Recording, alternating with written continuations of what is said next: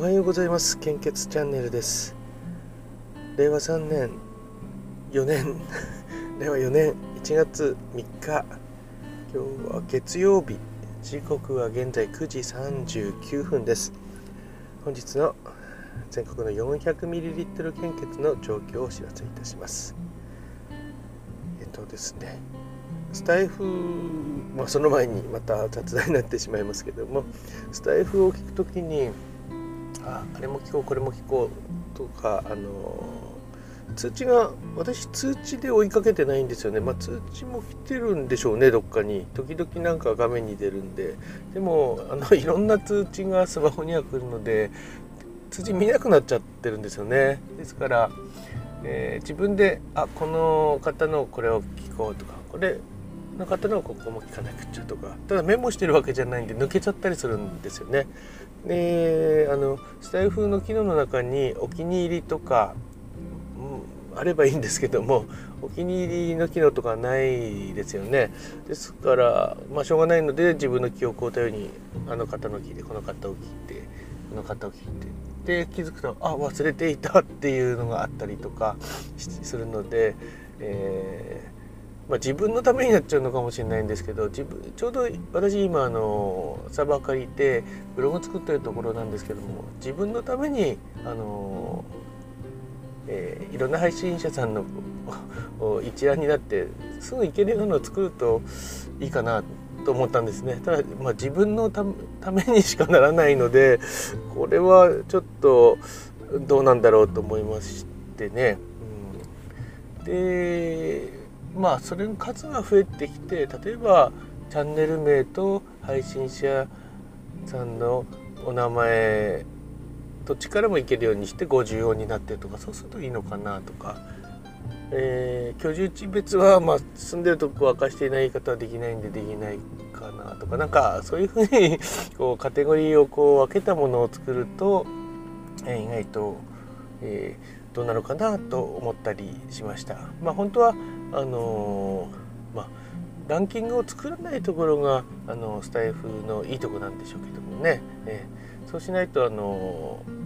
こう上位の人ばっかりどんどん聞かれてしまうのが加速してしまうっていうことになってそれはそれでまあ今のままでいいのかなと。ただお気に入りの機能がみたいなのがないないですよね多分私気づいてないだけじゃないですよねないと思うのでまあ自分用にちょっと作ってみようかなと、え、思いましたはい まああのそのうち公開するかもしれないですちょっとずつ作って出していった方がいいのかもしれないですけどもね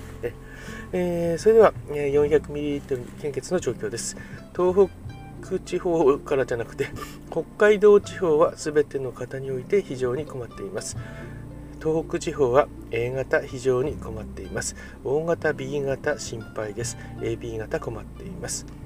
関東甲信越地方は A 型、大型非常に困っています。大型、AB 型、あ、間違えました。B 型、AB 型困っています。東海北陸地方は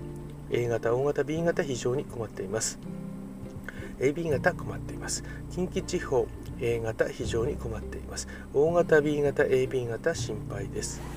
中四国地方は全ての方において非常に困っています九州地方は A 型大型困っています B 型安心です。AB 型心配ですと表示されています、えお近くの献血会場にこちらの方はですねかなりあの天候悪いんですけども、えー、もし、えー、お時間に余裕があって体調がよろしければお近くの献血会場に足を運んでいただけると大変助かります。その際は可能な範囲で予約をいただけると密集を避けることにもなりますので助かります。どうぞよろしくお願いいたします。引き続き新型コロナウイルス感染症の国内の発生状況です。23昨日の23時55分のデータ更新です。新規感染者数は554名。毎日500人以上増えていますよね。この1週間くらいは。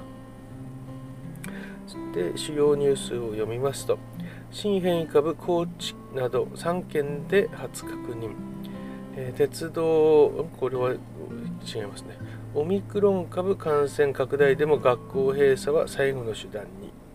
ユニセフが訴えということですね。えー、新変異株高知などで3件で初確認。これをちょっと読んでみますかね、えーと、こちらは国内に広がるオミクロン株高知など3県で初確認。新型コロナウイルスのオミクロン株の感染者が2日はこれまでに高知県と香川茨城の3県で初めて確認されました。高知県によりますとオミクロン株への感染が確認されたのは中国地方に住む20代の専門学生の女性です。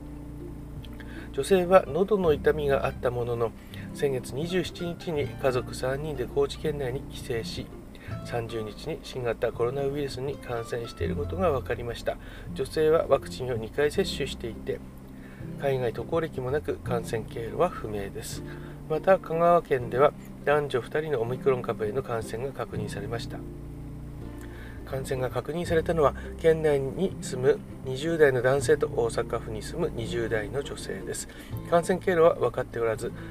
県は市中感染の可能性が高いとしております。茨城県でも初めてオミクロン株の感染が確認されました。県内在住の30代女性で海外での滞在歴はなく市中感染とみられるということです。先月下旬に新型コロナウイルスに感染し宿泊療養施設に入っていました。現在は入院していて軽症です。濃厚接触者はいませんが職場の関係者12人が検査を受けたところいずれも陰性でした。ということです。帰省今帰省中だと思いますので皆さん多くの方がですね今度、えー、これからある一定の期間が経過した後、えー、ちょっとどうなるのかが心配なんですけども、えー、感染症対策に留意をしながら、移動とか、まあ、3, 週とかしていただければなと思っております。それでは本日も素敵な一日をお過ごしお過ごしください。いってらっしゃい。